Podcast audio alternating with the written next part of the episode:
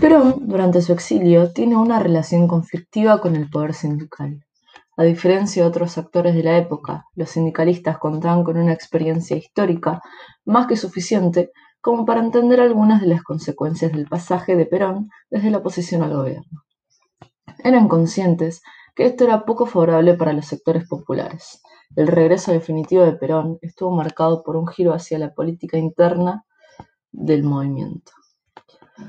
Se destacó el reconocimiento de Perón hacia los viejos peronistas a quienes había desnotado hasta hacía poco tiempo. Este giro hacia la derecha fue interpretado por los sectores del sindicalismo burocrático como una expresión de la voluntad del líder de volver a poner las cosas en su lugar. Por otra parte, la burocracia sindical tenía graves conflictos con los corrientes del sindicalismo combativo que fomentaban formas de acción clasistas. Frente a este conflicto, Perón no compartía la tolerancia que había caracterizado al gobierno de Cámpora.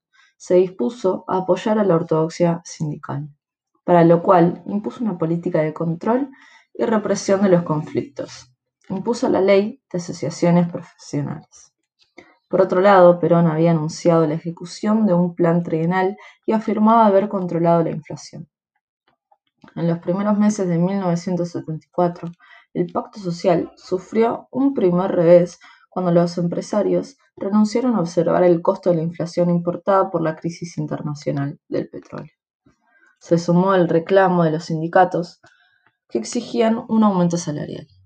Las dificultades que tuvo que afrontar el tercer gobierno de Perón se desplegaban en más de una escena.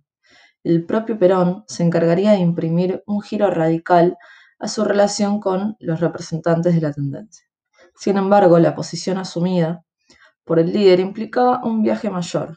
Por primera vez en la historia, Perón apuntaba a la abierta exclusión de toda una corriente interna.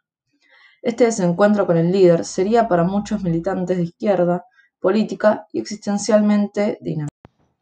La historia de este desencuentro puede seguirse paso a paso a través de los discursos de Perón. Primero aparecen las advertencias, luego una incontenible serie de descalificaciones. Perón situó también a la izquierda peronista en el lugar de enemigos embosados, encubiertos y disimulados a la primera redefinición de campo político ideológico, las fuerzas nucleares de la tendencia deberían de responder en primer lugar con la teoría del cerco, que ofrecía dos versiones.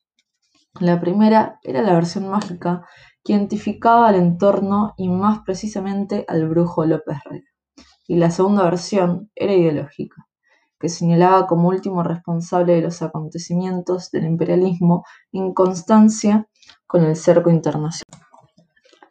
Un mes después de la masacre en Ezeiza, los montaneros organizaron una movilización hasta la residencia de Gaspar Campas donde se alojaba Perón.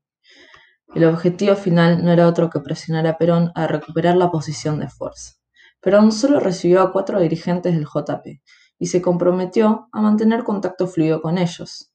Los dirigentes del JP se enteraron que López Rega acaba de ser designado como mediador de Perón y la juventud. Dos días después del 23 de septiembre, los montoneros asesinan al secretario de la CGT, aceitando así un duro golpe a Perón. El viraje de Perón tendría su correlato en una asegurada purga ideológica. Los primeros afectados fueron los diputados peronistas de la tendencia, quienes se vieron obligados a renunciar.